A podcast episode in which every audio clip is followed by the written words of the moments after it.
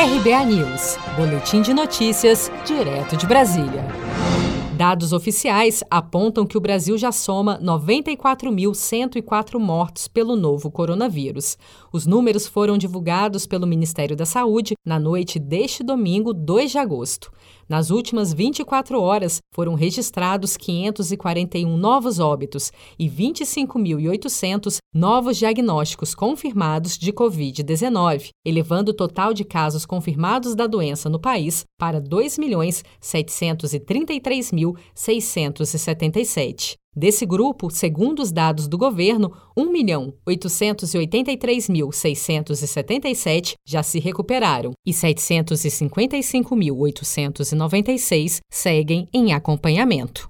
Durante uma live no último sábado, 1 de agosto, promovida pelo Instituto Brasiliense de Direito Público, o ministro Gilmar Mendes, do Supremo Tribunal Federal, afirmou que a situação da pandemia no Brasil só não está pior pela atuação do SUS e dos governadores dos estados.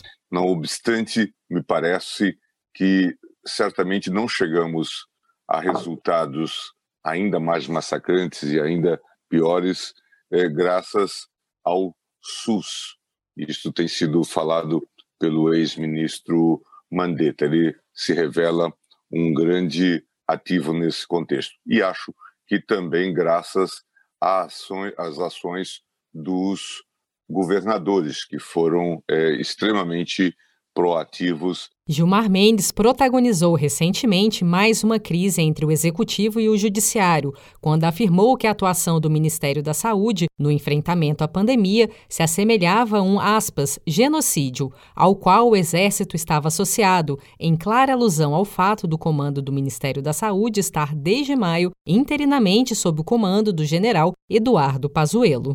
Seja para conquistar sonhos ou estar seguro em caso de imprevistos, conte com a poupança do Sicredi. A gente trabalha para cuidar de você, da sua família e proteger as suas conquistas. Se puder, comece a poupar hoje mesmo. Procure a agência Sicredi mais próxima e abra sua poupança. Sicredi, gente que coopera cresce.